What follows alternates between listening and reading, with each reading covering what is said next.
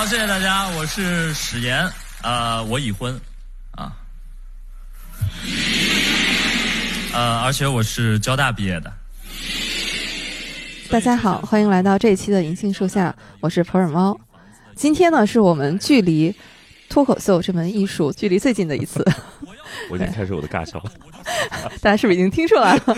对啊，那史岩老师，哎，对，大家好，我是史岩，特别荣幸来到银杏树下啊，感谢普洱猫老师的邀请。今天特别开心啊，基本上就是我借播客之便啊，然后满足自己多年以来一个追星的小心愿。惭愧，惭愧，惭愧。史岩老师，你们从八零后脱口秀那个时候就开始，特别神奇。你知道那个时候，我最开始竟然不是看的视频，就是电视里面的播放，我是在广播里面听的一些精选。对，他有一些 cut，听到八零后脱口秀的段子。当时呢，因为他就是在下班的晚高峰时间，所以那个时候家属来接我的时候呢，就经常拿这个然后 push 我，他说：“你快点下班啊，不然的话就听不到了。”所以还是互联网改变世界的，以后有了互联网，什么时候想听什么时候听。就那时候不知道它是八零后脱口秀的节目，然后以为就是广播电台哦。因为有的时候听可能就是从中间，或者是已经到很后来了，后来可能听完整了，有的时候主持人会 Q 说啊这是八零后脱口秀的，然后再去找。所以从那个时候就对沈阳老师深深热爱的母校交大，对，对有了 深刻的印象。那后来脸和声音觉得能对上吗？再后来就是在脱口秀大会第一季里面就见到了您的本尊啊，那个时候你是穿着一套西装，对对，因为他们当时对我的人设就是一个怎么说斯文败类吧，就是知识分子吧，体面人吧，就非让我穿西装。对，其实我平时也不那么穿，但是感受不一样。那个时候第一次见到您真人的样子，和您交大的联系，对。就是您说的非常符合想象中的样子，对，而且那个时候我觉得您的梗，就是特别有一种学术的气息。这个在我们这个圈子也不太像夸人，我能理解，我能理解。好吧，就是特别有就学习到了的这个感觉哈，因为那个时候上过学的，三重肯定表否定。对对对，就是觉得对汉语的语法有了深刻的理解，然后想，哎，对呀，是这么回事儿。对，往往我们说什么东西。说对，或者是好，觉得这肯定是肯定嘛。嗯嗯。但如果你说对对对，嗯嗯，是是是，行行行，可以可以可以，好吧好吧好吧。对，就有了一丝或谄媚或敷衍的这个气质就出来了。那次就豁然开朗，是这样的。然后再后来就是。在播客里听到你的声音，在剧场里面再见到你，发现就再也没有见过您穿西装了。对，包括今天沈阳老师就是穿着不开玩笑的我们那个周边啊，对 T 恤。其实我们这个播客主要是为了做周边，然后才开的播客。就好像我也是为了装修才做的脱口秀，我是为了实现我的装修剧场的梦想。以及就是在剧场里面放几个自己的书架，摆上自己喜欢的书。对对，因为我是这样的，我做脱口秀也挺多年了嘛，然后包括出来创业，大家都知道我们脱口秀这个行业不知道为什么特别喜欢封这个天花板。我说干嘛的？就是大家知道有脱口秀这个行业天花板，就是齐墨老师，他们给我封的是脱口秀行业装修天花板，就是我。因为我在我在北京，我在上海，我们有 Nest 的小剧场，都是装的比较美式的。因为我这个厂牌叫猫头鹰喜剧嘛，然后我们就说 Nest 就是我们这个一个潮嘛，然后就可以孵化出一些东西来。这个名字是这么来的，其实就装的还比较复古，也欢迎大家可以去现场看一看。对我特别喜欢 Nest 的那个墨绿色哦，我基本上都是大红大绿，就是撞色这种感觉啊，就饱和度比较高。嗯。哎，就聊不下去了。不是，不，等一下，我忽然发现，我还没有认真的介绍一下沈岩老师啊。虽然说我们这个播客听友啊，估计大多也都是沈岩老师喜剧以及不开玩笑的忠实众啊，但是沈岩老师今天是作为我们的重要嘉宾来，我还是要正式介绍一下。所以这个时候呢，我就要拿出沈岩老师自己最满意的一段自我介绍：史岩，猫头鹰喜剧厂牌创始人。知名脱口秀演员，幽默表达训练师，这个怎么理解呢？就是作为一个有二十年喜剧实践经验的脱口秀从业者，对喜剧和幽默有着自己独到的见解。过去几年间，在人才挖掘和培养方面成绩斐然，加速了自己的过气。好，这个节奏我觉得还是可以的啊。嗯嗯，哎，得到了沈岩老师的夸奖哈。这下一行，二零零七年毕业于上海交通大学生物工程专业，虽然对这个专业不太了解啊，但是呢，重点在后面，在自己的喜剧创作中，一直保持着与母校的紧密联系。对，我还记得当时沈阳老师把这段发到网上的时候，我就在那个一直保持着母校的紧密联系这里画了一个重点。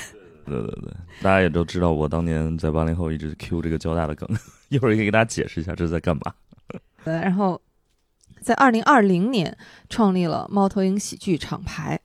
为了公司的生存，现在的身份标签有演员、编剧、乙方、培训师、创始人、行业前辈、交大知名校友、一些大学的客座教授，以及播客不开玩笑主播等。大家可以自行来对照一下哈，在您和沈岩老师的交集里面啊，都有哪些？特别是我特别关心，有谁是沈岩老师的甲方？站出来！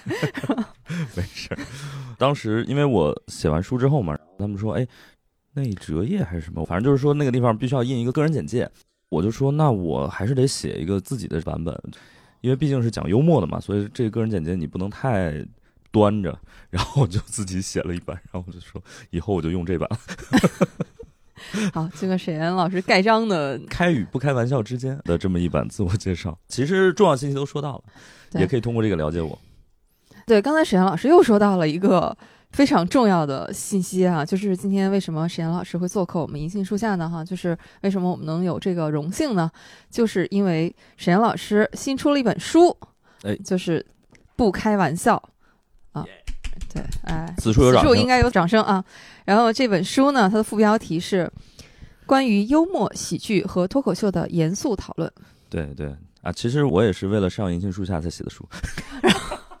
哇，天哪！我们这是双向奔赴啊！这个我真是记不住。啊我这本书的版本可珍贵了哈，这个有沈老师亲笔签名，而且是有上款的啊，还有沈岩老师的这个题签。这本书啊。刚才给沈老师看了一下，检验了一下我的学习进度。对，我是上面就贴满了这个标签，所以呢，沈阳老师可以放心，这本书呢，我绝对不会卖掉的，绝对不会将来在这个二手书的市场找到曾经签过名的书啊，肯定不会是我这本。其实我不怕在二手市场上有，我怕在二手市场上卖的很便宜，定价五十九块八，现价五块九。这这这点谁呢？这个，这个特别开心，因为我写完书之后，其实可以讲一个小的点儿。脱口秀演员写书吧，其实我们会有一点不太适应，因为我们平时讲段子是，比如说我今天讲完这个段子，我可以及时的收到一个反馈，就是观众他们笑啊、鼓掌也好，或者他没有什么反应也是一种反馈。但是写书其实挺孤独的，就是我自己吭哧吭哧写了半年，然后又出版了好几个月。然后都没有收到什么反馈，所以只要有朋友愿意认真的读我这本书，我特别的开心。我就经常就问朋友，我说你看了吗？能不能给我点反馈？我们就特别匮乏这种东西，写书还真的挺孤独的。每天醒来第一件事情，打开豆瓣，查查自己的，哎呦分又降了。对，看看有没有最新的短评点赞。对对对，对，因为我看大家反馈还是很热烈的。嗯嗯。今天我们有一个很重要的主题，就是聊聊这本书啊。其实也是，我觉得又是借播客之便啊。其实是有一些希望沈老师能为我答疑解惑的地方。嗯，因为我这本书读完之后，首先我自己非常喜欢，我自己就买了五本。嗯，谢谢谢谢。我台银杏书下的小伙伴哈，这肯定得是人均一本。你看，天然的，我们这个银杏书下就是这个黄颜色。现在我们主播里面，姚老师已经读起来了。哦，而且他对其中附赠的这本谐音诗集 情有独钟。跟大家科普一下，当当网上那个版本呢是随书附赠一个谐音诗集啊，就是 对，而且是签名本，所以大家可以去对对当当网上赶紧抢购啊！这个不保证库存还有多少。那天姚老师在我家，我们就朗读了一下沈阳老师的谐音诗集。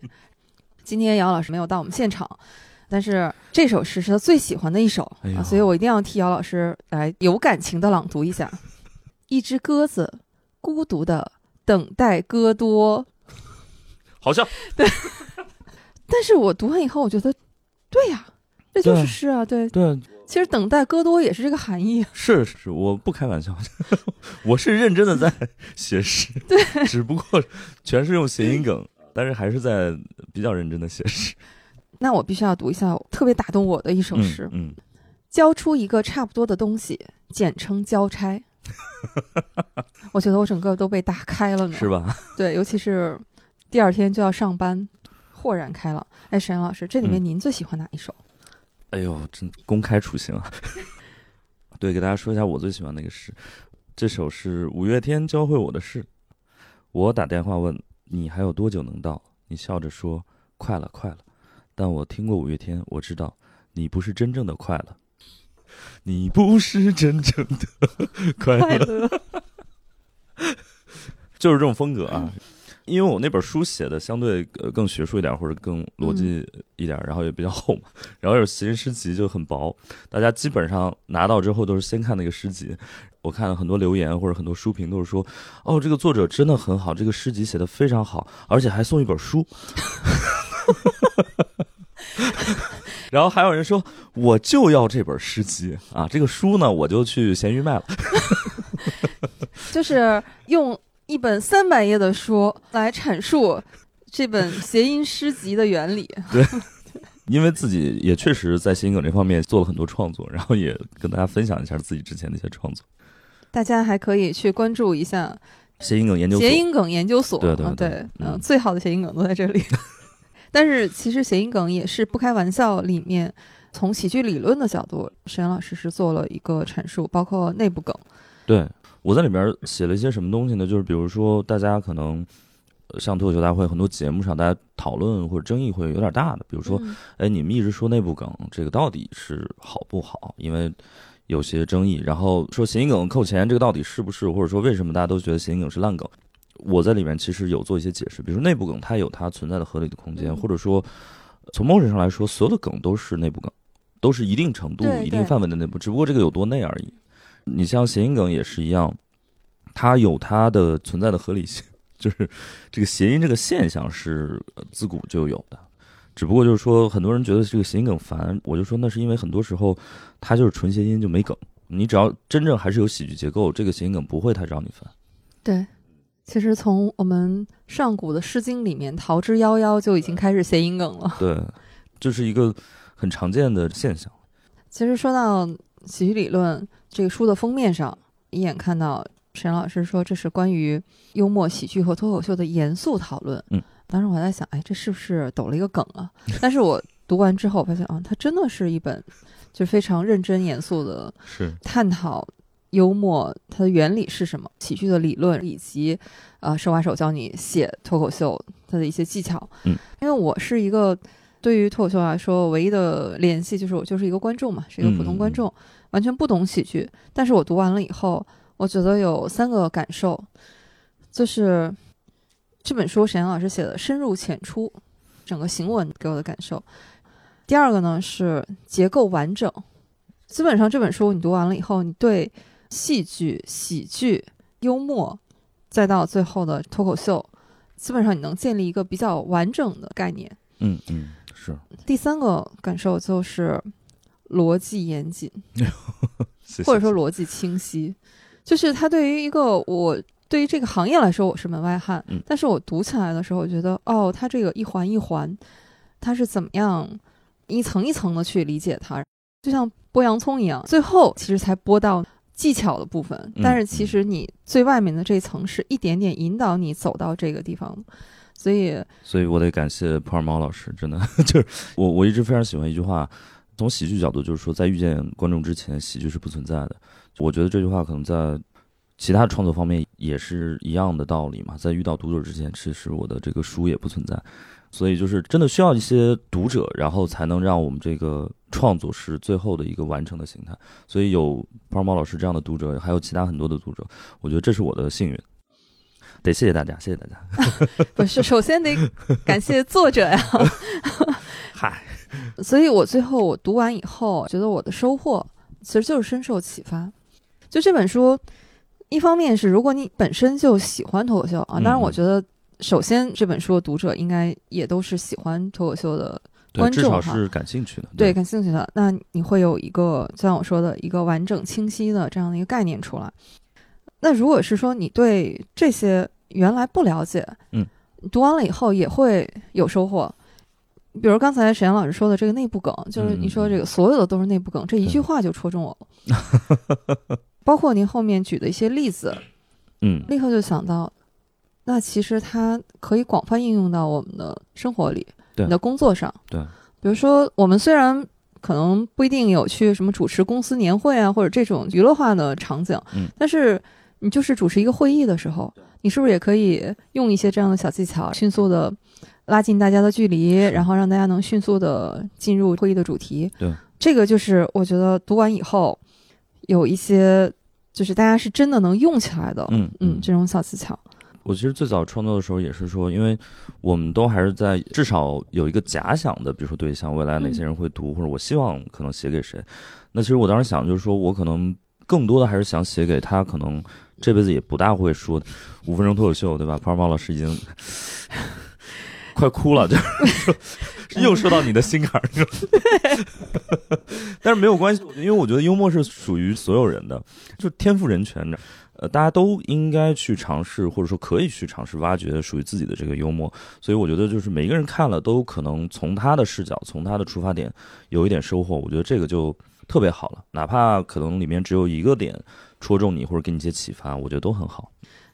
那我就先。向沈阳老师汇报一下我的这个读书心得、读书笔记啊，有几个点我是印象特别深的。嗯，第一个呢，就是沈阳老师在这个书里面，他讲到了表达的内涵。嗯嗯，就是我们经常都说自我表达、自我表达，但是沈老师说，你看表达这个概念哈，表和达是两个词。嗯，表是你的阐述，我理解就是你的表述嘛。达呢？其实是对方，就是你的受众，他的吸收和理解是，所以一个完整的表达应该是至少需要两个人，两个角色。对对，就是我里面也说了嘛，纪伯伦先生说的这个真理需要两个人发现嘛，一个讲述，一个领悟。我觉得这个其实很重要。对，这个一下子就 又点醒了你。对，点醒了我啊，就是我们的这个播客呀。这个我也是感觉。因为我做播客快两年了吧，对于我来说还挺受启发。因为播客这种交互，我觉得真的就是我们只能负责去把我们这个表做好，然后那达到一个什么样的，就是我们的听众听完了之后，他的有一些解读，他给我们的一些评论区的一些反馈，其实有的时候是超出我们这个想象的。我觉得这个特别好。对，所以还是也得感谢播客啊。另外就是，这可能对我们。哎，也大言不惭的说，播客也算是一种内容创作者吧。呃，对。其实你在创作内容的时候，就要考虑，那你不能只是单方面的去输出，嗯，你一定要考虑，那你的受众到底是谁？对。你怎么样去讲，才能把你想表达的东西让别人？为什么好多人说我 get 不到？那你怎么能让他 get 到？对，我觉得也是考验创作者的。对对，我还是觉得就是表达之间还有一个非常有趣的点，就是。观众或者说听众或者说你的受众答出来的东西，可能比你表的要多得多，这是一种非常奇妙的感受。就是有时候你说啊，原来我还表过这个呢，哦，原来我是这么表达，所以这就是意外之喜，就是哇，就还有这种哦，我自己好像都没有这么想过，所以我觉得这个还挺奇妙的。对，还有就是，其实沈老师在这个书里面呢，讲了一些我觉得是那种。幽默的深层次的一些原理，就是它为什么好笑。嗯，比如说你在书的前面就讲过，说我们要戳破房间里的房间里的大象，就是你把这个肥皂泡戳破。对，这个其实是需要很大勇气的。是，就是你要用一种幽默调侃的方式，说出一个大家明明都知道，但是又不敢去戳破的东西。对，就是说真相，呃，是一个最简单的喜剧技巧，简单真相。就是你只要把真相说出来，大家就会笑了。其实就是这样子，所以有的时候你确实得敢于把真相说出来吧。我觉得这件事儿确实很需要勇气。活着其实本身就是还挺需要勇气的一件事儿。我就也是想到我们的这种读书博客哈，嗯，有的时候呢，有些特别难啃的，就是那种大部头，或者是有一些书啊，可能买回来真的就是一种致敬啊，可能真的就是摆在那儿啊，就是朝圣一下，对，这镇镇宅。但是呢，这是可能大家都知道的事情。对那有的时候你把它说出来，然后可能大家哎一下就过去了，对对对，反而不会觉得这个有什么羞耻的。哎这这个我 我太理解了，因为我就是这种人，你知道，我就是买书如山倒，你知道，读书如抽丝，我后来连丝都不抽了，我不装了。一八还是一九年，我不是还发过一条微博吗？我说这个不要因为你买了没有读的书感到任何羞愧。我说买书读了那是读书人，买了书不读是慈善家。我们就是做慈善，我就抱这个心去买书。我现在依然会经常，不管是网上还是我去逛实体书店，我基本上都是贼不走空。我去了，我就得至少拎个一两本回来。这样的话，我希望我喜欢的书店能好好的活着，就是这样。我那个剧场里全是书，百分之九十吧，我是没看过的，甚至有百分之二十我连塑封都没拆。就是，但是我看那些书在那儿，我就开心。我觉得你买书，你可以把它当做一个书，然后你也可以把书当做一个装修的这个软装。嗯，你从这个角度来理解，你会发现这书还挺便宜的。它作为一个软装，其实很有质感，但是又没那么贵。果然是装修天花板。对，你看沈阳老师不单教了我们喜剧的技巧哈，对，装修的小贴士哈。哎，真的，我我真的建议，就是尤其年轻的朋友，你看你家里那种软装，你挂画儿什么之类，我觉得没啥必要，你就整个书架，然后你买点书，我觉得那是最好的软装。其实我想到了另外一个跟你有关的房间里的大小啊，会介意别人说你是闲聊平替吗？如果你去回避这个房间里大象，只会越来越大，而且它会让大家可能都不敢去触碰一些话题。那我觉得这个对于做喜剧的人也好，做播客的人也好，我觉得这都是非常致命的。就是你说 OK，这个话题在我们这儿不能聊，或者是一个禁忌，那你会发现那个弦儿就会绷得越来越紧。那你弦儿越来越多了之后，你就没法录了。当然，这个话题可能对于某些人来说，可能是一个相对敏感的话题，我们会用一些别的方法来。呃，说出来，但是我们也不太会回避这个问题。前两天教主老师不是还去录了我们不开玩笑，因为我们台是这样的，我们录呢是遵循一个非常现场观众体验的现场体验优先的一个原则。比如说我们这个节目，我说好录两个小时，我就录两个小时，我不会像比如说像闲聊啊，还有一些我们其他的一些台，也是这种现场聊天的这种带观众的，他们可能会录三个多小时。但我们觉得那个可能对观众的那个状态是一个太大的考验，我们不愿意去那样，所以我们就录两个小时。所以那天特别逗，我们录到大概还有二十分钟、两个小时的时候，我说我们还有最后一个话题，我想聊一下。然后教授老师说啊，就剩最后一个话题了。他说我还以为刚热身完。他说怪不得你们成不了闲聊。他自己其实也会点破这种东西，其实大家都会那个什么。他后面说哎，不不不，开玩笑。我们另外一个主播刘仁成就说：“我明天就收费。”大家也会有句调侃。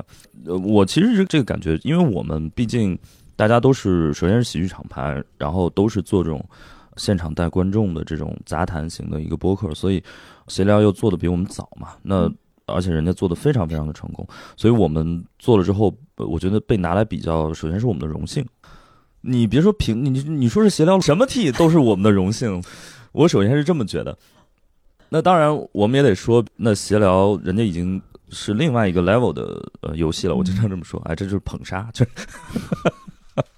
呃，我们现在整天说，哎呀，我说闲聊人家已经是音综了，我们我们现在都拿它当音频综艺来看了，就已经不不当播客来看了。就，所以其实我觉得没什么，就是大家怎么看那是大家的事儿，但我们自己心里觉得我们的方向应该是什么，那我们会坚持。比如说我们自己。觉得我们并不是闲聊的平替，或者说我们嘉宾邀请也好，我们在聊天的一些呃制作的，比如说大纲制作啊，包括现场的调度一些环节方面，我们跟他们还是不太一样的。但是对于呃听众来说，他们不需要去理解这些东西。就像以前脱口秀刚刚进入国内的时候，大家不理解脱口秀，就拿脱口秀和单口相声去比，对，他就说这是单口相声，OK，那你去怎么去解读那是你的事儿。是的，甚至黄西老师。之前出的那本书，就黄瓜的黄，西瓜的西那本里面，直接写的就是单口相声。嗯，他说在美国说单口相声。那次我还跟闲聊这季的主持人宁佳宇老师，我还去串了他的那个大风天台，我们还聊了，当然那个可能是真没录。完了之后，我们还聊了一下，就是当主持人有多不容易。因为我是很有幸啊，我是参加过不开玩笑的现场录制的，对对已经感受到了。沈阳老师说：“哎呀，我们这个点还没有聊到。”可能各有各的不容易吧。比如说，你像闲聊他们这一期，那你像宁佳宇，他作为主持，其实身上受的压力是很大的，因为他又收费了。我们其实很简单，我们就是站着说话不腰疼，光脚不怕穿鞋的，就是免费的，你就没法说我什么的。我好笑也行，不好笑也行，反正我是免费的，你还想怎么样的？但是闲聊他收了费，然后那听众的预期就被拔高到一个更高的，哎，没办法，预期高了之后，所以预期管理是非常重要的，在喜剧这方面。首先我插一句啊，我自己呢，因为是非常喜欢单口喜剧，甚至是单口喜剧是我的播客启蒙。我是因为喜欢单口喜剧，然后去听这些喜剧播喜剧演员的啊，对播客。听的越来越多，对，开始自己做播客了。哦，感谢单口喜剧啊！所以呢，不管是闲聊还是不开玩笑，嗯，对我来说都是我特别喜欢的这种喜剧厂牌衍生出来的播客节目。对，所以在我这里面，我都是热爱啊。对我理解，就是帮毛老师想要极力的端水，没有谁是谁的 T 啊。但是有一点啊，实话实说，就是因为闲聊现在每年它播出的节目太少了，不够听。这个也变相的催更一下。陈老师说到预期管理，对，这个也是我从这本书里面学到的一点啊。因为您说上台讲笑话哈，对，最忌讳的一点就是你千万不要一上来就说我给大家讲个笑话，对，更死亡的一点就是说可好笑了。就是一定要预期管理，你就是直接讲就行，最好甚至不要给大家预期说这是个好笑的事儿，然后大家才能有一些意外的惊喜。如果你上来就说，哎，这个我给大家讲个笑话，特别好笑，上台可能还无所谓，反正你是做喜剧，你不管说什么，大家都知道你要开始逗我笑。最怕是什么？就是朋友聚会或者是一个社交的场合，你说，哎，我给大家讲个笑话啊，就是大家所有注意力全都放你身上，就是预期拔的是很高的，那就完蛋了。所以，我们如果大家有脱口秀演员的朋友，你对他最大的尊重就是千万不要让他在饭局上讲笑话，啊，那是另外的价钱，不是 那个主要是效果不好，那个现场效果肯定会很垮。我们特别害怕什么呢？就介绍一帮新朋友跟你认识，说，哎，这是我特别好的朋友石岩老师啊，他是著名脱口秀演员，怎么怎么，给我们来一段，然后完了。这个就社死，所以最好就好好吃饭，因为吃饭正常交流的过程中，我们没准能蹦出很多很多特别有意思的点。但是你把我架在那儿，反而是不行。我们一般这种局面，我们都会拒绝，我们就说这是另外的价钱。但其实是你给钱，我也不愿意干，也得看给多少。但是基本上给不到那个价，那个心理的精神损失费太高。理解理解，任何一个行业其实都会有这样的。这个其实往深了说，是一个大家彼此尊重的问题。对，而且我觉得生活中也是一样，就是大家降低一下对生活的预期，其实会好很多。呃，尤其我觉得这两年，就是大家的预期管理，其实逐渐不管是主动还是被动吧，做的 越来越好了。尤其我们看看同行，你看活着就行。哎呀，房间里怎么这么多大象啊？一头一头往外拎。对，我们今天就数数啊，然后到底拎出去的几头大象？其实刚才沈老师也说到了一点啊，就是这本书里面其实也讲到，就是那作为一个观众，怎么样优雅的来听笑话？嗯嗯嗯，对，其实就是看破不说破，听破不说破。对，我们还是需要有个共识，就是我们并不是想要去传递什么，或者说一定想要去怎么怎么样冒犯或者怎么样。脱口秀从来都不是冒犯的一说，还是得在。科普一下，没有任何一个人说过脱口秀是冒犯艺术这句话。行业内哈，可能就是大家对脱口秀一个，也许出发点是好的，但是可能对这个行业并不特别有利的一个误解。所以脱口秀还是好笑的艺术，我们还是就喜剧论喜剧，让喜剧的归喜剧，这是最好的一个状态。就是大家有一个开放的心态，我觉得这是最好的。然后就是积极的关注，给反应。我们最怕的其实是什么呢？就是讲了一个段子啊，不是说。哎呀，就觉得这个很烂，这个不算差的反应。嗯，最差的反应就是我在讲段子，第一排全都在玩手机，那是最差，根本没有人听你讲段子这件事儿，这是最差的状态。所以哪哪怕我真的讲了一个烂梗，我真的讲了一个谐音烂梗，然后你就说哎呀太烂了，也是一个好的反馈，反而能打破这个尴尬。没有反应是最尴尬的，你只要有一些反应，就会比没有反应要好。我是想到另外一种，嗯，就是作为这个演员来说，是不是也不太希望观众带着梗来？对，因为你带着梗来，其实就没有那种意外或者是惊喜的那种感觉，然后就不够真实。我们更希望这是一个自然发生的一个状态。包括你像我们为什么觉得录播课那个状态特别好？其实你说我们这个幽默的功效，并不是说我们几个主播争着去出梗或者是怎么样，我们就是建立一个比较轻松的、愉快的、正常交流的这么一个场域。我们让大家觉得，在这个场域里面，你说话是。或者你说点真心话是一个很自然的一个状态，那在这个状态里面，我们反而能出很多有意思的点，所以这是幽默最大的一个功效。我觉得就是让大家可以放下一些戒备和放下一些，不管是社会规训也好，还是道德审判也好，就是我们还是能够相对自由的去说一点真心话。我觉得能做到这个就已经很不错了。比如说我们播客里面，我们觉得氛围比较好的一个。标志就是大家哦都是在真诚的去交流，我觉得这是最好的，而不是说我真的想抛梗或者是怎么样。虽然最后笑点也挺多的，但是那个是一个意外之喜啊，就是我们并不是追求那个东西，至少在播客里面。如果真的想带着梗去的话，那还是先来读一读沈阳老师这本书，然后认真的完成一下课后作业，写几个段子。我觉得是的啊，就是如果大家真的想带着梗来，那就不如去开放麦，对，就不要不要在这个脱口秀演出的第一排带着梗去，那个真的是挺噩梦的。就是你说到这个互动，嗯嗯嗯，就是像我们这种后来已经有经验的老观众，然后知道啊，不要坐第一排。就是如果你不想那个互动的话，对，所以我我们一般那个最佳位置呢，我们都往第三排。哎哎，但是后来就发现啊，随着主持人功力的提升。你坐第五排都能被 Q 到，都可以被互动上。嗯，所以主持人多难呀。然后读这本书呢，我还有一个嗯特别深的体会啊，就是沈老师，一方面我是觉得非常用心，因为我特别喜欢读每一章前面的题记，可能是一段名人名言，也 可能是一段谚语、歌词儿。你读了以后，觉得真是很用心的一个提炼。还有就是，发现沈阳老师确实读的书很多啊，这里面 旁征博引。现在有百度了，就是有一些我觉得，哎，你怎么能想到呢？就把一个喜剧的这个理论，居然和这个点能联系在一起啊！其中有一个点，我当时不是还给你发微信吗？就是我是读到那段的时候，我真的是就有一种拍大腿的这个感觉。其实那段说的是什么呢？就是说喜剧，就是你怎么能。引发别人好笑，就是你怎么能让人觉得不正常的，或者是荒诞的？其实有一个很重要的技巧，就是你怎么引起大家的好奇心。就是你，你可以用一个孩子的视角去看它，对吧？因为我们都是平时你可能觉得习以为常了，其实你最重要的是打破这个习以为常。你可以用孩子的视角去看，你也可以用一个比如说这个学术的这个视角去看。沈阳老师频频点头啊，看来对我这个认真的态度还是表示认可。是。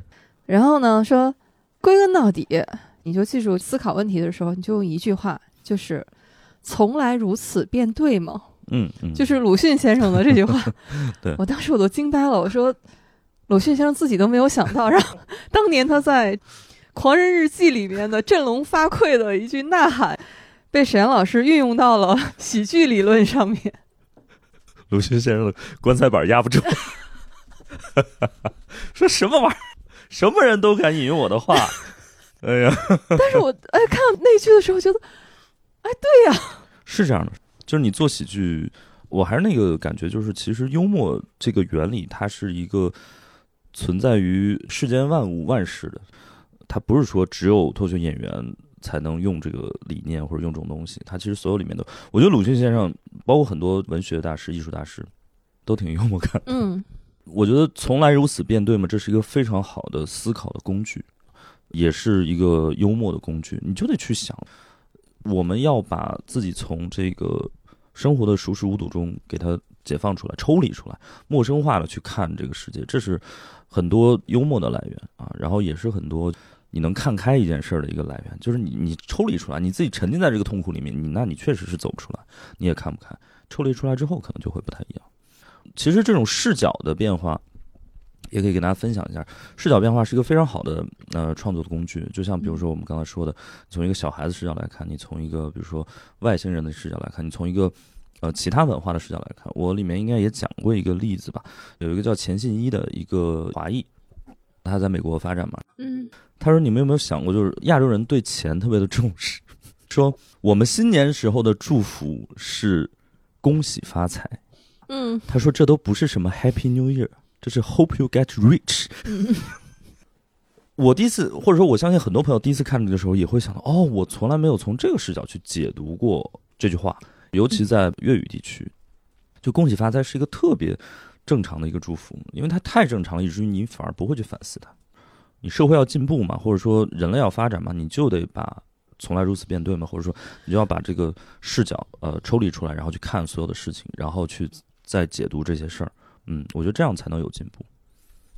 就是我们经常会说，你换位思考，换位思考。其实有的时候，你用一种喜剧的角度，可能更能把自己抽离出来啊。尤其是像我们这种打工人啊，平时你跟合作方啊，你经常就恨不得啊，这个各种那个什么就要出来了。对对对。但有的时候，你换一个视角来看的时候，你会觉得，哎，这事儿是不是还挺好笑的？是是是。就我们经常说，对吧？嗯，平时用脑子思考嘛，啊，我们可以换位思考。啊，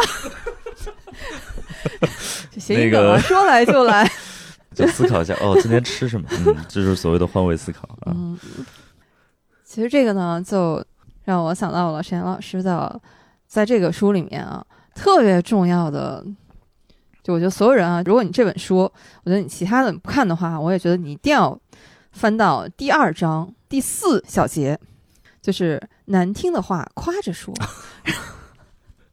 对对，这个我觉得非常实用。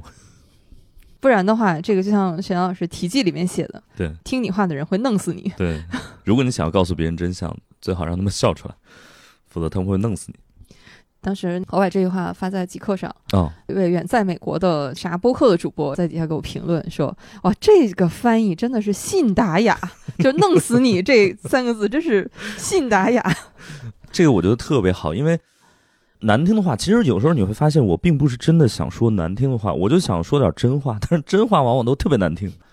最后都说：“哦，沈老师你胖了，是真话，胖了好多。” 是是是是是，呃，真相就是这么残酷，所以为了说真话，我们得有一些 方式方法和技巧，所以就是夸着说是一个非常好的。我有一位读者，我觉得他这点做的也特别特别好，就是我在当当上看到一个书评嘛，前面就说啊，沈老师这个写书写的非常非常好，然后逻辑清晰，什么缜密，说这个对于国外的这个同行的分析啊，什么对于这个脱口秀的理解啊，都展现了水平非常的高，远远超出他的脱口秀水平。当你 听到最后一句的时候，我已经骂不出来了，就是我巧妙，我觉得这就是幽默的精神，这就是喜剧的精神，就是说明他已经学到了，学到了，对，所以我特别的感慨，然后我还把它发到朋友圈，然后即刻我全都发了，我是特别感激有这种读者，学的非常非常好。沈老师作为一位老师，非常欣慰，非常欣慰，就是这样，就是当你发现哇，就好多人他们用我。的这些招儿，然后 来怼我的时候，我想，嗯，这说明我教的好。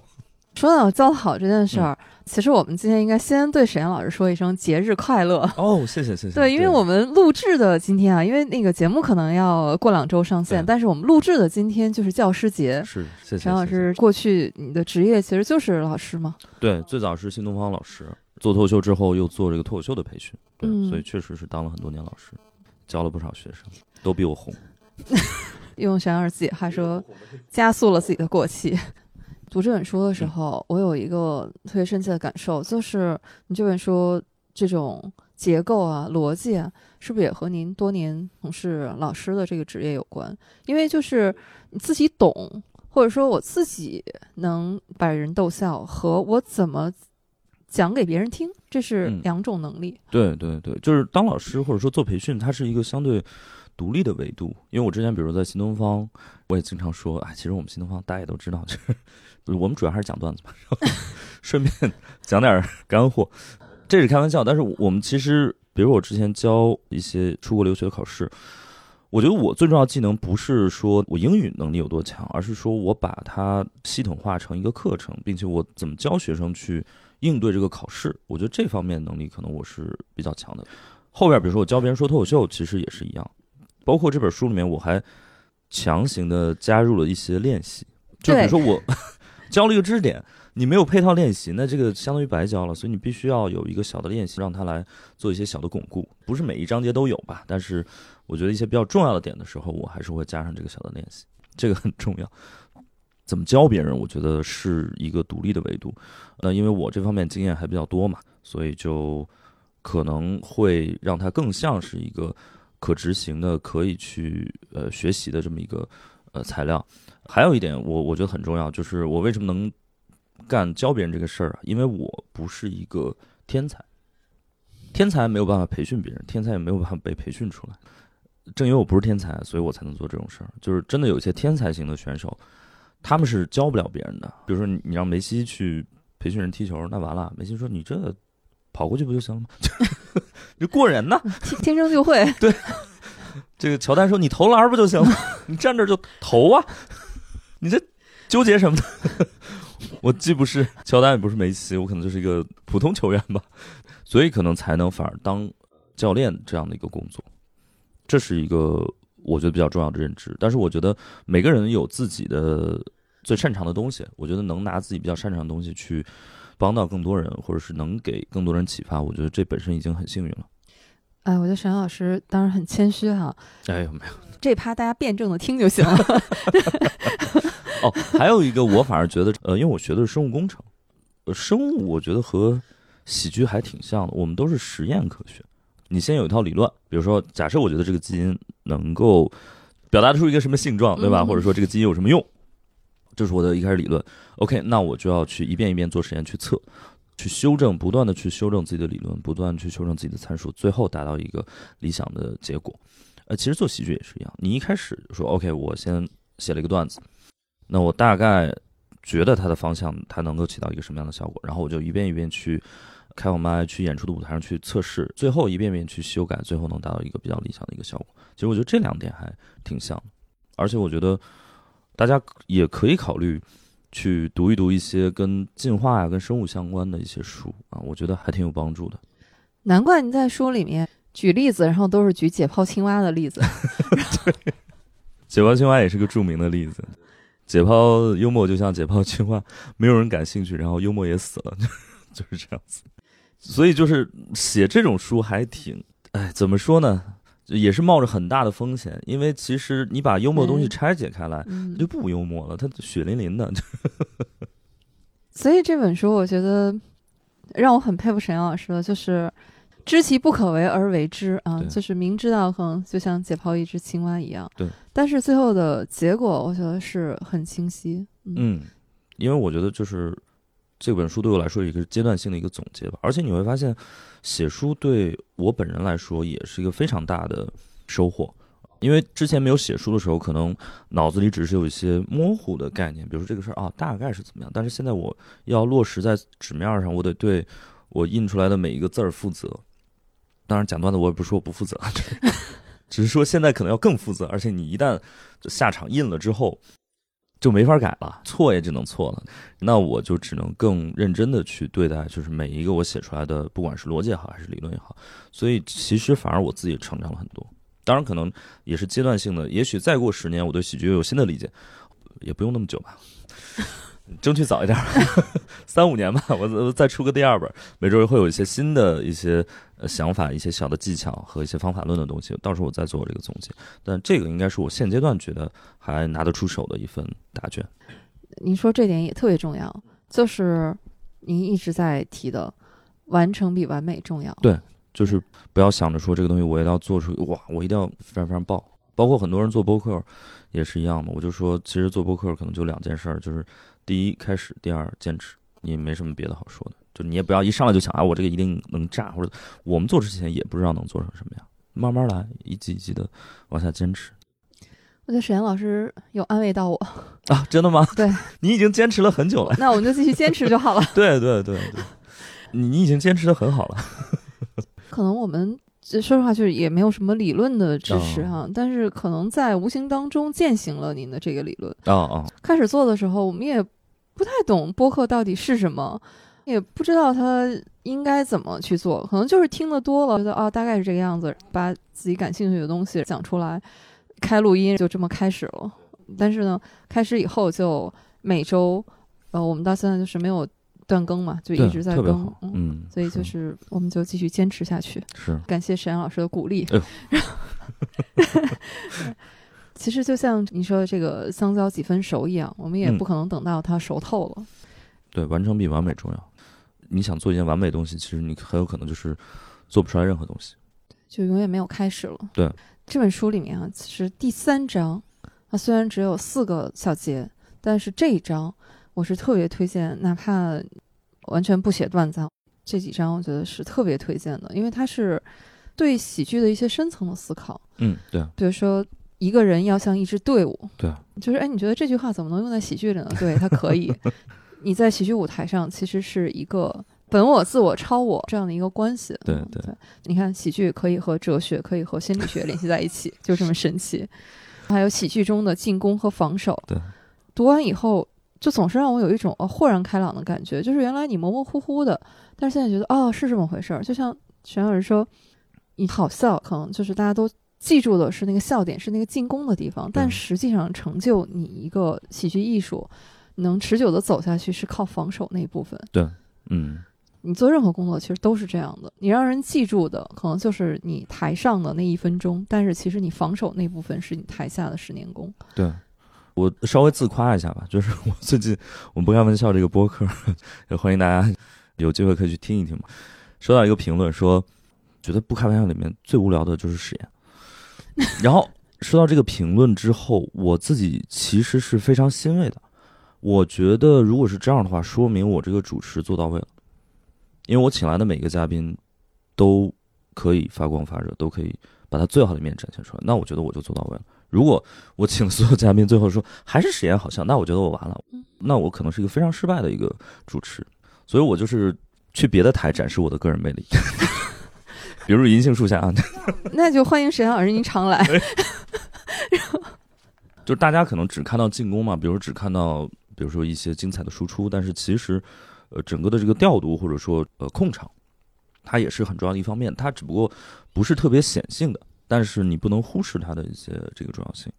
我也可以跟大家说一下，就是那一趴其实就关于喜剧的一些深层次的理解，或者说自己的一些解读吧。我自己还是挺愿意让大家好好的看一看的，所以为什么那几篇其实相对讲的很深，但是我依然把它收进来了，也确实写不下去了，要交稿没办法，我说这好几篇先用上吧。但是我觉得那几篇其实我是希望大家可以有机会好好看一看，因为中国就是对于这种喜剧理论的阐释其实还比较贫瘠，就是大家没有太系统的一些阐释。我我看过一些，比如说以前的关于幽默表达的，或者说关于这个语言学的一些，但是那个不是从纯喜剧的角度来出发的。那在这个喜剧理论没有那么完善的前提之下，我就不得已去用其他行业的一些理论去尽量的来解释这个喜剧。比如说，我说一个人也像是队伍，那确实用了一些哲学的方法论。就比如说，你看这个舞台上啊，就是假设路易 C K 一个人，但你发现他演的时候根本就不是一个人。他首先自我的时候，他是一个叙述的一个状态，但他有的时候会描述自己的一些那种欲望、那种欲求不满的状态。那他其实是把自己的本我瞪出来，就是哎，我就是要吃，我就是要怎么怎么样。然后他有时候又开始用一个超脱的态度来批判自己的这个本我，就是他自己的超我，就是开始对自己的本我进行道德批判。所以他在舞台上特别忙，他根本就不是一个人。对，有时候大家去看那个脱口秀舞台，你会发现一个演员的站位，或者说他的脸的朝向都是有讲究的。比如他自我的时候可能是脸朝前的，然后他侧过来之后，可能就是他本我就出来了，然后再再往另外一边侧的时候，他的超我就出来了，所以很有意思。然后我里边还有一个叫喜剧信用，嗯，就那篇对信用体系其实是大家知道的，因为你比如说你你都有信用卡嘛，你 你至少有花呗吧。对，其实喜剧也是一个信用的舞台，呃，就为什么很多比如成名的演员，一上台你就觉得他不管讲什么你都想笑，是因为他已经建立了喜剧信用，你愿意把自己的注意力和时间借给他，然后让他还你这个笑点。但是比如说你一个新人，那就没有办法，你就得现建立这个信用，你就得从花呗 一笔一笔还起。所以，呃，为什么很多新人我们都建议他，你刚上台的时候讲一些短平快的这个段子，就是为了建立这个喜剧信用。所以我们还是想尽量从其他的领域来给喜剧的评论也好，或者理论体系也好，就是做一些添砖加瓦的工作。我觉得这个特别有意义，它不嗯仅仅是在于对喜剧演员，你可以用这样的理论来构建自己的方法论啊。嗯，一个深厚的地基其实是有助于你上面盖起更高的楼。对，我觉得对观众也是很有价值。比如说像我以前就是像我说的，我我只是懵懵懂懂的觉得哦这个好笑，然后那个不好笑。这个演员呢，只要有他，我就愿意买这场的票。啊，这是为什么？哎，现在看完以后就通透了，就甚至是它可以帮我们，就是像你说的，建立一种就是我们对喜剧的认识，对喜剧的评价。嗯，其实为什么我们总说所有一流的企业，然后都是建立标准的啊？所以这个也是适用在你的哦这个喜剧理论里。哇哦，这个你们平时都这么捧吗？天哪！哎呦，这个真的，这还是一个就是行业之间的差。我们去录那种喜剧演员的博客，因为是这样的，喜剧演员说话吧，就是你夸，大家也觉得你在阴阳怪气。真学员录博客说：“哎呦，石岩老师，您是行业 OG。”我说：“完了，这后边不一定什么话等着我呢。”哇，天哪！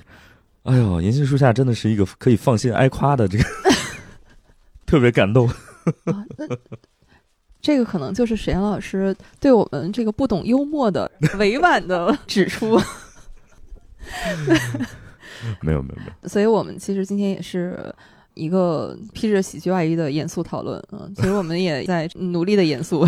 对也跟银杏树下的各位听友说声抱歉，就是我这个尬笑啊，也是行业出名的，所以如果这期的这个听感和其他几期呢不太一样，也请大家多多包涵啊，就这一期忍忍就过去了，我也不常驻，万一以后大家听习惯了，强烈要求没关系啊，你可以把我的笑声剪出来，然 后罐头笑声。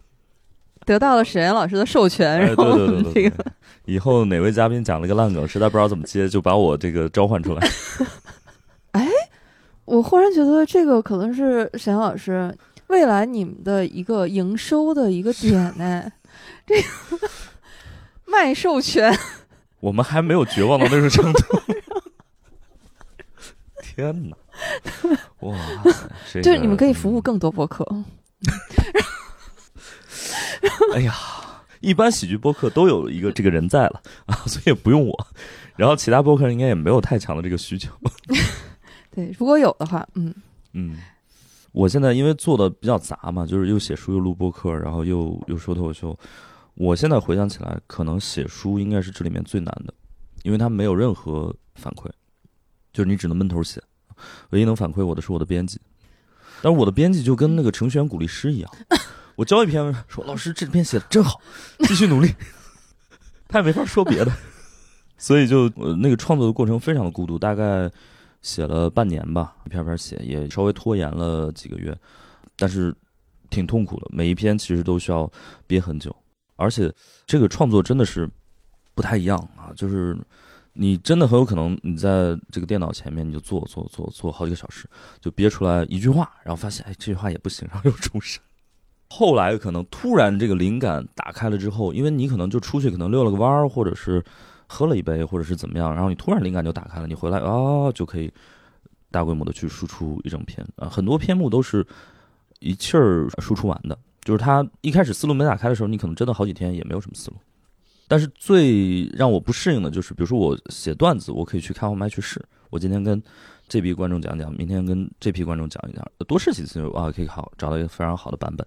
但是写书呢，而且我这个人又属于那种可能羞耻心要强一点，就如果没有完成一个稿之前，我也不好意思让别人去看，所以就是完成了才给编辑看，那他也没法再提什么意见，写都写完了，所以挺逗的。写了几个月，交稿了之后，我就开始等待三审三教。对，这个大家可能也知道，特别逗。编辑老师给我提了很多呃建议，包括哎，这个书里面那个谐音梗，他用的是那个就是天津那个捧哏逗哏的那个梗对，他没有那个梗，因为其实那个梗算是一个前后鼻音不分的谐音，谐音梗是那么来的。正字儿应该就是这个口字旁的这个梗，所以这个我觉得编辑老师还挺牛的，就强行改成这个词儿。对，这也是我一打开这本书，然后谐音梗、内部梗，哎，不是梗吗？这个 对，所以正字儿其实应该是这个，只不过后来大家已经用习惯了，所以就是用梗的人也很多。当然，我觉得我们编辑非常的负责。还有一个就是大家都知道，国外有个大师叫路易 C K 嘛，路易 C K 的中文的那个标点的使用，哇塞，也是编辑老师给我科普的。一开始他给我改过来之后，我说这个不对，我们都不是这么用的。他就给我拿出了一本什么中文标点使用规范 手册，说石老师就这么用的。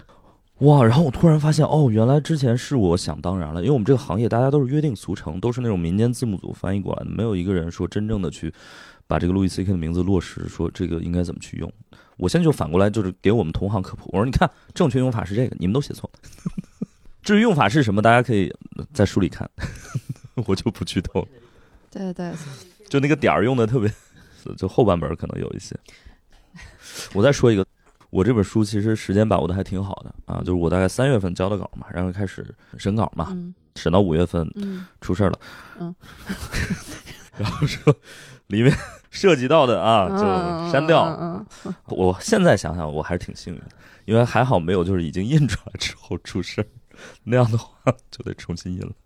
其实刚才沈老师提到，就是说有的时候灵感打开哈，就是喝一杯以后，然后灵感打开，所以这个时候呢，我们这里面哈又要打一个广告啊，就是沈老师的个人博客，哎呦就是都在酒里了，谢谢谢谢谢谢，停更很久了。呃，曾经可是日更的，对 对对对对，嗨，没事儿，我们这个行业里面什么张博洋那都从周更到年更，对我也不算啥。哎，但是特别推荐大家去听一听，就是嗯里面有很多沈老师这种个人的思考在里面，嗯然后你会嗯发现这种思路逻辑的严谨啊，不只是在书里面，就你听沈老师那个播客，可能每期就几分钟，但是呢，就一个问题，对，你会发现他的思路是一样的，都是这样深入浅出的，举一反三的，这样非常清楚。顺便给大家科普一个东西，就很多人问说，你们创作者是不是喝酒能激发灵感？我不知道你们有没有这个疑问。呃，我们肯定没有，哦因为我们酒量实在是有限。对，因为有很多人说你们是不是创作之前得喝点儿，然后是不是能激发灵感？我就说我从非常理性的角度跟大家分析下这个事儿，说酒精它完全不能激发你的创造性，但它确实有用，它可以降低你的羞耻心。就是以前你写了很多烂东西，你清醒的时候啊，你根本觉得哇这玩意儿太烂了，就发不出来，这这这发出来太丢人了。但喝完之后，你就这老天下第一，没问题，就是降低你的判断力和羞耻心，就这个东西可以。你发出去之后，哎，没准真的行，就是它其实降低了你的自我审查，反而有可能让一些东西能够存活下来，并且有自己的发展，呃，这个是还是很重要的。所以大家就是不要自我审查太强，哪怕你不喝酒，你也不要有太强的自我审查，就只要差不多你就先发出来再说，这是这样的。所以就是有人说，哎，喝酒是激发灵感，这个真没有，我告诉你，不会有人是通过这个。但是确实羞耻心低了，判断力低了啊，尤其新人。你的喜剧判断力低，其实对你来说是好事儿，因为你的判断很可能都是错的。你的喜剧审美本来就待提高，你还用你现阶段的初级喜剧审美去审查你的段子，你审查出来只能越来越初级。所以就是你反而要一定程度上放弃你自己的喜剧 审美，你还是交给观众去判断。所以更多的练习和开放麦也是必要的。就还是那句话，完成比完美重要。对对对，先完成，然后再来看，再去迭代。你看，为什么我们今天反复的在强调这个？除了它是一一个非常重要的理论之外呢，嗯，就是我们也巧妙的运用了这本书里面讲到了 callback 这个技巧，就这么生硬。我还以为说我们也是为了降低大家对这期播客的预期，不要以为请来了一个喜剧演员，这期就会好笑，我们是一场严肃讨论啊，就不好笑，就尬聊，就非得 call back 来聊聊 call back 吧。我发现，在看这本书以前，我对 callback 的理解我真的就觉得，就是好像你嗯把一个词儿，就是前面说过了，然后后面再说一下，这就叫 callback，就是这么的浅薄。嗯，也没完全错啊，但是肯定没这么简单简单。对，我觉得 callback 是一个，它不光存在于喜剧里面，其实你看文学艺术作品，就是很多那种梗也是会靠电影里面，其实 callback 用的非常非常多。比如说超级英雄电影，我们就说复联吧，就是钢铁侠最后说我是钢铁侠，I'm Iron Man，就是其实它是跨越了好几集的一个 callback，巨大的一个 callback，但是哇，这句话就太牛了。其实文学艺术作品里面这种 callback 用的非常非常多，我忘了是哪个电影理论，就是说，如果前面比如镜头里面出现了一把枪，那后面这把枪一定会用得上。其实这也就是契诃夫，对，这也就是一个 callback。那喜剧里面这种 callback 当然会用的更多一点。就是其实我们今天为什么我这本书啊，沈老师可以看到，我是贴满了嗯是这种便利贴啊，是就是是我是哎看到一个地方我就觉得哎呀太好了，这个有用，贴上有用贴上，所以这本书肯定也卖不出去啊。我如果想把这些都撕下来的话，没没准大家是喜欢这种带贴的，不用我再贴了。嗯就是我得到启发的点非常多，所以我们今天你看，我们好像一直在说这里面有很多的理论或者技巧，但其实可能连十分之一都不到，所以大家还是要看这本书。谢谢谢谢。而且我觉得每个人可能受到的启发点会不一样，所以还是得自己去看。对，我在里面应该第一篇就是幽默是个宇宙嘛，就是幽默是幽默的方式不止一种。我觉得还是说每个人都有属于自己的一个幽默的方式，这个是我最想通过这本书去传达的。哪怕你不用上台说脱口秀，你就是看世界的方法或者视角发生了一些改变，其实我觉得这个就已经很不错了。你学会用幽默的视角去看这个世界。包括我给普尔猫老师送的那句话叫 “Comedy speaks, humor listens”，其实我也就是想说这个。喜剧首先是一种表达，就是它是对外输出的，但是幽默它最本源的，它是一种倾听和认识这个世界、观察这个世界的一种方式。你怎么去倾听这个世界啊？所以大家还是找到属于自己的这样的一种方式，这个就是最好的对我这本书的一个解读。沈阳老师这个一下就价值上去了，然 后有对 果然是资深的老师。上点价值，你看，我们到现在哈已经快一个半小时了。还没有正题吗？不 不，就是我其实提纲我写了呃三部分，然后呢，这个就是光不开玩笑这本书可能是第一部分，然后呢，第一部分里面的第一点我是说啊，像沈岩老师汇报读书笔记印象最深的几个点，然后我发现就卡在这儿了。对。一直在说，我作为一个读者哈，然后在这本书里面印象特别深刻的，不行，我一定要强行的推进到第二个点。嗯，好的好的，沈老师，你有没有发现嗯，我们这期哈，然后嗯也深深的被不开玩笑这个播客的气质给传染了，就是永远都是看着提纲说啊，这个好几个点还没有说到，对这个大纲都还没有进行完。好，强行推进。对对对，强行推进一下。其实我还是想想问一下沈老师，就是对于您来说，嗯这本书嗯里面就是您最满意的部分，从作者的角度，我可能个人觉得还是前面的一些，我觉得可能所有人都能用得上的一些幽默的技巧，我觉得那可能是我比较满意的几篇吧。包括就是刚才也说过了，难听的话夸着说，在第二章好笑是怎样炼成的，还有就是我给你讲个笑话，就是不要说这种话。包括永远看到生活的光明面，就是也是跟大家说你要往好处想，就是一件坏事发生了，但是它一定会有好的一部分，或者你能从某一个视角看出好的东西来。就是如果大家先看一篇，如果大家先练一招，比如说你没有那么多时间去练所有的这种幽默的技巧，那我觉得如果你只练一招的话，其实我最想让大家去看的还是自嘲的那篇。就这是我觉得每一个人你去修炼幽默，可能第一课你就先练自嘲，因为很多人说我也没有什么舞台可以让我去讲段子或者怎么样，我说没关系，你就在日常生活中你学着去自嘲，这个就是最好的一个个人的一个修行。而且自嘲还很安全嘛，因为很多人说，哎呦，我讲一个段子，万一别人开不起这个玩笑，或者说我冒犯到人家怎么办？我说那你就先开自己玩笑呗，对吧？他的度你不知道，但是你自己的度你还不知道吗？自己度你是把握的最好的，你知道怎么骂自己骂的最狠，这是你对自己了解的一个体现。能把自己骂到位，也是一种自我认知的升级。所以就是学会自嘲。我一直有个理论，就是自嘲是自信的最高级的表现。所以，如果你想成为一个自信的人，你首先一定要学会自嘲，而且你要敢于自嘲。这个不是说我说一说啊，这就完了的。你平时要真的要自嘲起来。对，这点太重要了。对，因为如果没有自嘲的话，如果没有这种自嘲的心理建设的话，根本就不可能有我们今天这期播客。哦，是吗？我一个完全不懂幽默的人，我们这就是一档这个就是好像和距离喜剧非常遥远的这么一档播客啊。以前我我都觉得是沈阳老师是一个在电波里，在舞台上，我都是在下面啊仰望的。就是总之就是说跟自己的生活交集也很远的，然后一位老师，然后又是天花板又是欧基的，然后然后就是我们怎么能有这个底气和荣幸能邀请到沈阳老师来聊？不光是这期啊，每一期。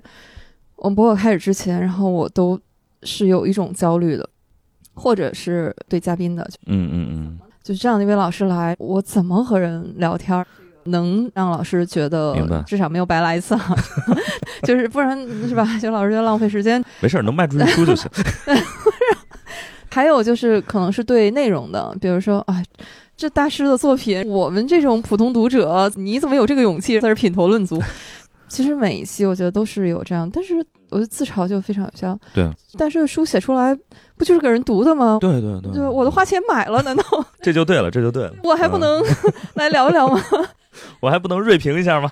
沈阳老师，这书我都买了，我还不能那个？何况我也不是什么大师，对不对？不不，我还不能请沈阳老师，你老师嘛，然后还不能来检验一下学生的这个 学习成果吗？我们这期下来，其实也有很多自嘲，包括闲聊平替啥。又是一个 callback，你会发现，不开玩笑有很多平替，对吧？就是小梁威哥平替，对吧？不开玩笑闲聊平替啊！你看，哎，史岩从来没有人说宁佳宇平替。那我斗胆说一句，那我这本书，然后就是宁佳宇老师的那本书的平替，因为我们获得了同样的一句提签。大风电台我也是听的。我说一下我对自嘲的一个解读哈，就是很多人说他不太敢。或者说他不知道自嘲应该怎么去理解哈，为什么是自信的一个表现，或者说他对我们到底有什么帮助？我觉得他对你其实是一种自我保护。其实你看，很多人最怕的是哪种？就是把你捧得特别高。比如现在很多那种粉丝群体吧，他们可能会把自己的偶像就捧得很高嘛，捧得很高，其实你会发现他就经不得一点儿，比如说。摔了一跤或者跌了跟头，他可能从很高的地方就就掉下来了，那可能这个落差就很大。所以你捧得越高，其实从物理学的角度来说，你势能越高，其实越不稳。所以最好状态就是我躺一个坑里，坑还得深一点。别人你想踩我吗？你想踩我，你自己先摔一跟头。我就躺着。自嘲是一种精神的自我保护，其实我觉得这个还是挺重要的。而且一旦一件事儿你能够用自嘲的方式去。解构它的话，其实你反而就获得了很多很多安慰，反而可以把它当做一个自我的保护的一个武器和铠甲啊！所以我觉得大家一定要，如果只学一点，我希望大家好好的学会自嘲这件事。好，石岩老师已经划重点了，对，好前辅导。对，说到我比较满意的部分，那我觉得这个可能是最有用的。谢谢，谢谢。嗯，对，这点确实大家深刻理解一下哈，所以还是要买书啊。谢谢。我们继续推进吧。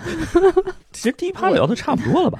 对对对，哎，没有没有，其实开玩笑。其实中间也有很多是在穿插着，然后就聊。但是有一个对我特别好奇的，陈老师，你为什么要给自己的厂牌起名叫猫头鹰喜剧？哦，这个其实还是有挺多点的吧。我我个人和哈利波特有什么关系？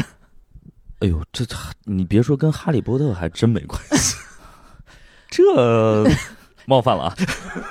哎，您说到这个，我就必须得再寄出您的一首谐音诗集里面的一首诗，因为我忽然想到了一个词儿：为什么大家不谈论大海呢？小鱼问大鱼：“谈何容易啊？”大鱼说：“谈何比谈海容易。”对，我看刚才杨老师这个欲言又止的样子，然后我就想起了“谈何容易啊”。猫头鹰，首先是我还挺喜欢这个意象的。然后鲁迅先生他自己画过猫头鹰。好像是他哪一个的封面，而且他写过一首诗，里面就提到了猫头鹰。对，他就是说美人赠我什么，然后回赠什么猫头鹰。对对对，所以我觉得鲁迅先生还挺有幽默天赋的。我觉得有智慧的人，其实幽默就是智慧的一部分。我比较喜欢这个意象吧。还有一个很重要的是，黑格尔说的一句话，他说：“密涅瓦的猫头鹰在黄昏起飞。”密涅瓦就是智慧女神，猫头鹰他说在黄昏起飞，所以这句话特别吸引我，因为我们脱口秀也是在黄昏起飞，就是在昼夜更替的那一刻，因为白天世间会发生很多事儿嘛。但是，一件事情发生的是当下，你是很难去反思的，因为你还沉浸在那个时刻、那个事情里面。所以我们需要等这事情结束之后，我们在黑夜里面。所以为什么夜深人静容易 emo？是因为那个时候这个事儿已经发生完了，然后你开始反思。所以就是猫头鹰是一个很好的意象。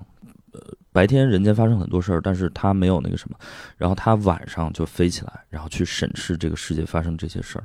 所以这是喜剧一个很好的象征意义。喜剧就是这样，对已经发生的一些事儿做一些反思、解构和思考。你要这么说的话，你看，一般大家对喜欢的明星呀或者什么都会起一些昵称嘛，啊，什么这个粉儿那个粉儿，或者是一些取一些谐音的那个。如果如果这个意象的话，那岂不是猫头鹰喜剧的演员都是夜猫子？嗯，可以这么认为。嗯。而且特别好笑，还有个谐音梗，就是猫头鹰的中文的学名是左边一个号，一号两号的号，右边一个鸟嘛。嗯。然后它的发音是枭。嗯。我们就是搞笑的。对呀，哈利波特那只猫头鹰雪橇，就是对它的品种就是雪橇。对，搞笑嘛。嗯。那如果是买了史岩老师的这本书学习搞笑，那简称不就是雪橇？哎，这和哈利波特还是有关系的吗？巧妙巧妙，也不用硬写。哎，这就是我要说的。为什么大家这么烦谐音梗？就是写不出来吧，硬写就非得写。我得来点酒了，已经录不下去了。您看，这个时候就需要降低自己的审美。哎，对，你啊，我知道为什么普尔茂老师不需要喝酒了。平时也没啥。对，对自己要求就这么低。你看，就是这种，当你意识到就双方都开得起玩笑的时候，这个场域就会非常的轻松，就是你不用怕说冒犯到谁或者怎么样，就就比较好。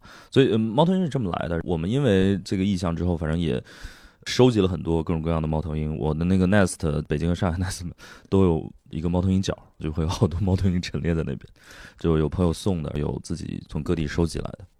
对我们今天的这个录音场地是我们的老朋友啊，王申老师的书店，对，里面也是有好几只猫头鹰。对对对，哎呦，我都看的都心动了。对对，所以这个预示着猫头鹰喜剧的老师们啊，可以经常来我们这里串串台啊。嗯，这里有非常多猫头鹰。对我们争取每次都顺走一个。哎呦，我提前说出来不太好。暴露了！哎呀，这个房间里大象太多了，这又牵出来一只。房间里大象比房间里猫头鹰还多。哎呀，我们的这个梗啊，真是说来就来。哎呦，这 callback 梗太密了。如果不知道我们在说什么，欢迎大家去听一下 我们不开玩笑和这个刘洋教主老师串台的那一期啊，里面的 slogan 是梗太明。对，这个也是我特别想了解的一点，就是沈老师在。北京、上海两个 Nest，对。猫头鹰厂牌的剧场，对。里面呢都有书架，对对，一个比一个大，也都有唱片，对，有的还有黑胶唱机等等，就是哎非常文艺的一个角落，嗯嗯，然后甚至是都有点像一个迷你的小书店了。哎，对对对，我其实哎有一个文艺青年的梦嘛，就是开书店，就是现在还没有赚到开书店亏的那个钱。等我赚到了，我就去开书店。我创业就为这个，能养活一个书店。我们有一位嘉宾，有一位朋友，就是您下午要去签售的那个哦，呃，对，对，耕读书社，对对，他们的创始人罗叔哈，然后他就说，我是为了录播课，所以我开了一家书店。您下午去看可以看，也也有一个小的录音棚哦。现在沈岩老师啊，然后是为了开书店 啊，所以创立了喜剧厂牌。呃，其实我也是喜欢买书嘛，所以就也确实是家里没地方放，所以就赶紧装修了一个地方，然后一大排书架就可以放书了。为我们这个买书没有地方放的指了一条明路啊。对对。其实两个 Nest 我都去过嘛，但是因为时间匆匆，嗯就是没有来得及仔细看过每一本上面摆的书。但是呢，我特别欣慰的一点就是在上面我看到了我的书架上也有的书，啊，就特别有一种想隔空机场的感觉。对对是通过大家选的书嘛，你能 get 到一些共通的东西。是，那我想直奔主题，想问沈老师，你的这个书架上绝对不会出现什么书？成功学吧。我有一个门类就是机场书店，它如果会出现的，尤其是传统的机场书店，其实现在很多，呃，我去过几家，比如机场的，有时候有那种经纬吧，还有那个中信书店，就是他们开的一些店，选书有些还不错的，但是绝大多数机场书店那个就没法看，就这边就是成功学，那边就是呃摸摸头啊什 么之类的，我就只能放弃了。但是反过来，你看我那里面有一些书是什么？就是我把它叫反成功学，就是它就告诉你，其实世界上没有那么多事儿值得你操心或者值得你在乎。里边有一本书叫那本书，我还是挺推荐的。当然，它是个英文原版，叫《The The Subtle Art of Not Giving a Fuck》，就是不在乎的艺术。就是那本书其实给了我很大的心理安慰，就是它里面有很多的想法都是我之前可能想过，但是我没有清晰的表达出来。它里面有一段话，我觉得特别受启发，我也可以跟大家分享一下。他说：“你不要想追求没有问题的人生，就是 without a problem，不存在这种人生。一个问题的解决只会带来一个新的问题的产生，所以不应该去解决问题，你应该去升级你的问题。所以你应该追求的是一个 a life with better problems，有更好问题的人生，就是一个非常好的人生。所以我也是希望每个朋友都能。”遇到更好的、更值得的一些问题去解决，这样其实你的人生就会很好。但你不要想说，哎，我今天解决完这个问题，我这辈子就衣食无忧了，我就不需要解决任何问题，不可能，永远会有问题出来。沈老师就已经为我们推荐了啊非常好的另外一本书了啊。对，当然我觉得可能是需要一些英文基础啊。我不知道他可能有没有中文版，嗯反而是一些这种书，我觉得挺好的，就是他能从另外一个视角来给你解读一下这个生活。另外一本我也可以推荐一下，就是那个著名的《及格家宣言》嘛，就那本书也给了我很大的安慰。那本书特别薄，大家真的上班十五分钟都能看完。里面也有很多著名的，比如说 “good enough is good enough”，就差不多就挺好。那本书我也经常送人。所以就是交出一个差不多的东西，就是交差了。啊，对对，就就能交差了，真的，还想怎么样？我们这期播客也是，就是差不多的，然后就可以交差了，啊真的吗？这 是吗？可以再聊一会儿，后半盆还有吗？哎呀，能让沈岩老师有意犹未尽的感觉，说明我们这个已经很成功了。我怕剪不出来。刚才说这个书架上不能有什么书，我还以为会是其他脱口秀演员写的书呢。哦、嗨，这个我觉得没什么好避讳的，我也会看嘛，我也经常翻一些脱口秀演员，包括国内外的这些书，然后也是给了我很大的激励嘛。有时候看着他们这个书，我就想写成这样都能出，我说 那我也可以。每当我觉得自己怀疑自己的时候，就去看看他们写的书。我说好的，我写的还是不错的。哎 就得有这种精神，没有？我觉得就是嗯都是一种参考。嗯其实就国外的很多，包括看我也开始端水，尤其是国外很多书，就是喜剧理论书，包括喜剧圣经啊，包括手把手啊，包括 Hidden Tools of Comedy，就是喜剧隐藏工具。它其实那个翻译版本我不是特别喜欢它那个译文啊，所以我更推荐那个原版。但其实还是从里面获取了很多很多的养分，包括有些他们的点，我觉得说的好的，那当然我会引用或者说会去吸收。那有些我觉得可能他们的解读的那个层级可能会相对比较古典。那现在我们有更好的理论，我们可以有更好的解读，那我肯定会去做升级。所以还是会吸收很多很多有用的东西。不开玩笑，这本书里面，嗯呃，有一些理论呢，因为我也看到是引用了一些，就是国外相对成熟的脱口秀是的理论啊。但是、呃为什么我就说这本对读者特别友好呢？就是我没有感觉到说翻译的痕迹特别重，就它不是说，因为之前。说实话，为了了解脱口秀这门艺术啊，我我也买了一些之前国外就是喜剧理论，对，但是读起来就觉得啊，果然是隔行如隔山吧。而且我觉得，一个是隔行如隔山，再一个可能就是说，幽默这个东西是很难被翻译的。特别特别难，比其他的你如果真的是一个、呃、其他行业的学术书籍，你可能觉得没有这么大的鸿沟，但是幽默太难被翻译，嗯，翻译可能就损失百分之五十甚至百分之百。对，所以在这个里面呢，我觉得也体现了沈岩老师之前新东方老师的 这个专业素养，还是英文好啊，所以翻译也是信达雅，所以让我们觉得如丝顺滑。对对对，就尽量的把它能让大家还是有一个好的阅读的一个体验。有的我实在翻不出来的，我就标注我说这个梗啊，它是个双关梗，它原来那个梗是想干嘛？有一个梗我记得是实在翻译不出来，因为我编辑老师让我去翻译嘛。那个说，呃，我不知道为什么别人都觉得 alcohol 就是酒精是一个 problem，然后他说 chemically speaking is a solution，就是 solution 是一个非常双关的，就是它既是解决方案也是溶剂。我说这个我翻译不出来，我翻译完了之后我还得做一些注释，就是它有两个意思，它是一个双关。但我觉得这个就是语言的巧妙所在。呃，沈老师，嗯，您从脱口秀啊到播客这么多年。这有没有一些让你特别难忘的现场故事？不管是您还是观众，这是现场的艺术吗？播客录制其实很难说，因为我每期都喝大了，这 回忆不出来。就会有几期吧，包括这次刘洋老师来的串台的那期，然后包括之前就是有一期录东北的，我记得那几期我真的就是频频。起身，因为已经控制不住局面了，我就只能站起来，让自己清醒清醒，深呼吸一下，然后尝试再坐下，回到那个现实中。我真的觉得，就是我录播客的时候，会有一个非常有趣的一个体验，就是我坐着的时候，我就觉得我沉浸在这个现实里面。我实在不行了，我就站起来站一会儿，脱离那个现实的水平线，然后再回来。我觉得这还挺逗的。当时有一集，我忘了是东北还是河北那一集了，反正就是。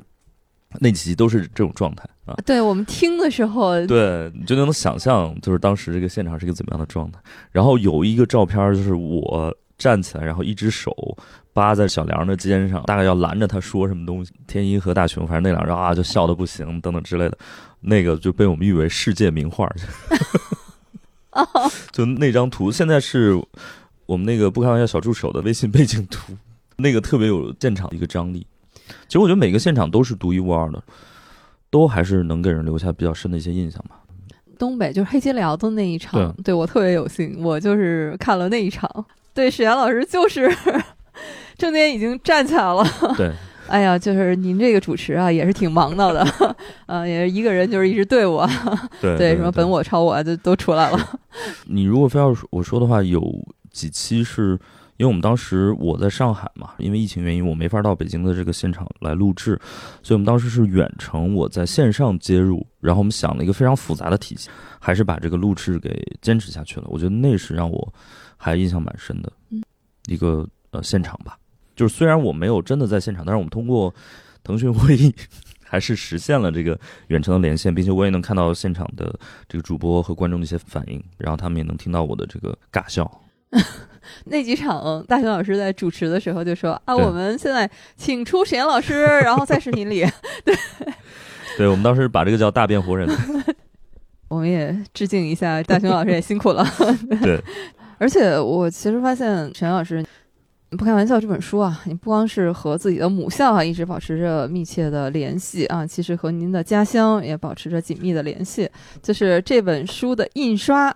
是三河市百盛印装有限公司，就这本书最后其实是在您的家乡印出来的。对对对，就大家可能不知道，其实河北是出版印刷的一个大省，包括很多那个公司的仓储其实都在涿州嘛，所以这次发水其实很多公司也受灾很严重，所以大家更要支持实体书，就大家赶紧多去买点实体书啊！我觉得还是得让大家活下去。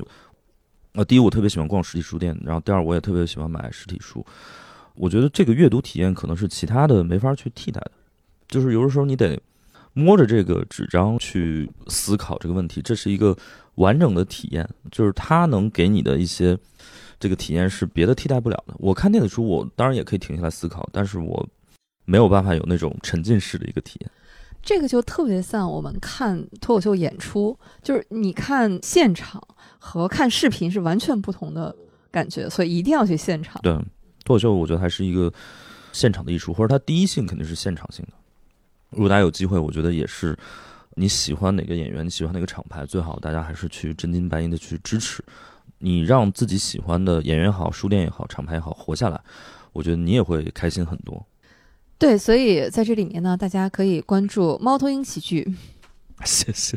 演出的资讯啊，都在这个里面啊。沈岩老师啊，真的是空中飞人，就是他会上海、北京两地这样巡回。对而且我知道沈岩老师昨天啊，其实还在西安，然后签售做签售啊。今天呢，为了录我们这期播客，昨天晚上这个 飞过来啊，是是对对，实际上下午还有一场签售的，哎，特别感动。嗯，大家还是可以去更多的走进剧场去看，包括不开玩笑的录制啊，真的有机会的话去看一看现场，是那个感觉又是特别不一样的。对，当然我觉得还是多去看看我们的演出吧，还是给我们花点钱吧。我们播客毕竟是免费的嘛，对对对对 我们播客反正一时半会儿也不大会收费，所以大家可以放心啊。对，就是为什么这个我还是有这个勇气啊，有这个底气，然后邀请沈阳老师来我们这里做客聊天呢？就是因为我确实是为帮村喜剧花过钱的，而且我是有证据的。谢谢谢谢，是沈阳老师的专场，别闹了，沈阳老师是有门票的签名的，嗯，谢谢谢谢，对对对，呃，因为我平时可能在上海比较多一点，如果大家平时可能甚至也不在北京、上海的话，那大家也可以考虑 买我的书，然后可以先看一看，或者听我们的播客，我们可以有一个更快速的接触。啊，也可以买不开玩笑的周边呀，对对对，都是非常可可爱爱的周边。哎呦，原来银杏树下已经成了一个 带货的台了。哎，这点您放心，就是我们。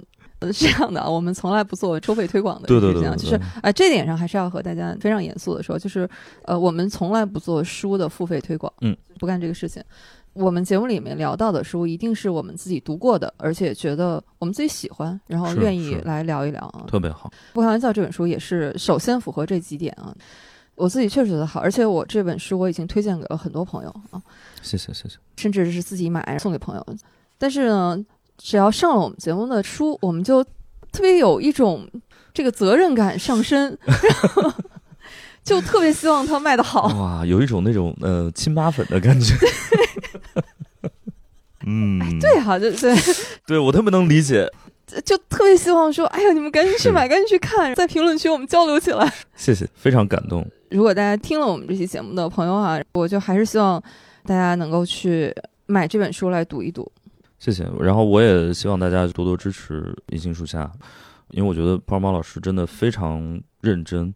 因为我比如说我去做签售嘛，我也会请现场嘉宾，百分之八十的现场嘉宾也没有看过。开玩笑，至少没有看完吧。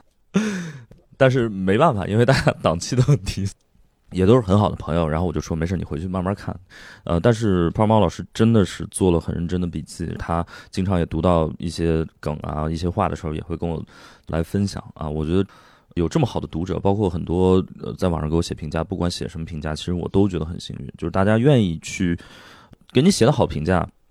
那我我也很就是欣慰，然后甚至是一些不那么好的评价，我觉得人家愿意花时间写这段话给你，也已经算是非常尊重了。就是这是一个双方的一个交互，所以不管怎么说，我都希望如果大家有机会去看一看，都可以给我一些这个反馈，我都会非常的开心。然后你看，大家和沈阳老师刚才又可以学习一个怎么来夸一档读书播客呢？就是 不管你觉得我们聊的这个有没有道理，或者说是不是言之有物啊，也可能你听完以后觉得，哎，这聊的什么呀？但是呢，你至少可以说，嗯，这个主播们准备的很认真。我不是这个意思啊，但是你看我这个自嘲这点，是不是我学的还可以？沈阳老师非常好，非常好。对我们经常一个演员段子，啊，这个至少结构很完整。哇，这都很好，就差梗了，你看看，特别好，特别好。那这个就是学到了精髓。我觉得普尔王老师真的进步神速。就是一句话证明我确实认真读过这本书。谢谢，谢谢，谢谢。我觉得跟沈老师聊天特别畅快，当然这个也体现了沈老师啊，我觉得这就是一个优秀的喜剧演员以及一位非常优秀的老师的素养就是在不管是一个怎么样生硬的开始，一个尴尬的场域，都能让气氛非常的轻松愉快起来。对，希望大家也是别那么认真，然后呢，在开与不开玩笑之间，能够找到一个比较舒服的、轻松的一个，不管是生活的状态还是怎么样，这个其实就最好了。所以我觉得，不管是大家读书，还是去看喜剧演出，大家开心起来吧。对，开心起来，这个最重要，这是我们现在一个非常高的一个价值，嗯让自己开心起来，让别人开心起来，让所有人都开心起来，这是我们最正能量的地方。所以我们今天就在这么高的价值 和正能量里面，依依不舍的要结束我们今天这一期了。我们一般会有这个片尾的这个 BGM 吗？会呀、啊，会是吧？是嘉宾选的还是你们固定的？我们没有固定的，每期我们啊会、那我点一首《难忘今宵》，这这梗这么密吗？好不好？我希望能够在难忘今宵的悠扬的乐曲声中结束我们这期正能量的读书博客。那岂不是我们中午去吃饺子吧？哟，这都十二点了，对我们新年的钟声已经敲响了，我们一起包饺子。谢谢谢谢谢谢，我们就收在这儿了。好的，好的，非常感谢大家收听我们这期节目啊！非常期待大家能在评论区和我们一起交流哈。如果是你已经读了这本书的话，请不惜笔墨的来留下您的读后感；如果是你还没有开始读，可以来聊一聊您对单口喜剧的一些理解，我们都非常期待啊！史岩老师都会看的。好，我会我会，感谢大家，拜拜。我第一次这么近距离的感受到什么叫戛然而止。普尔花老师有点东西啊，谁能逗笑喜剧人？史岩老师，这又是一个知识点啊！这个字儿念夹啊，不是念嘎。奏乐。沈老师，我觉得能接得住您的这句的哈，可能只能请出本山老师了。就是大家 是好和好。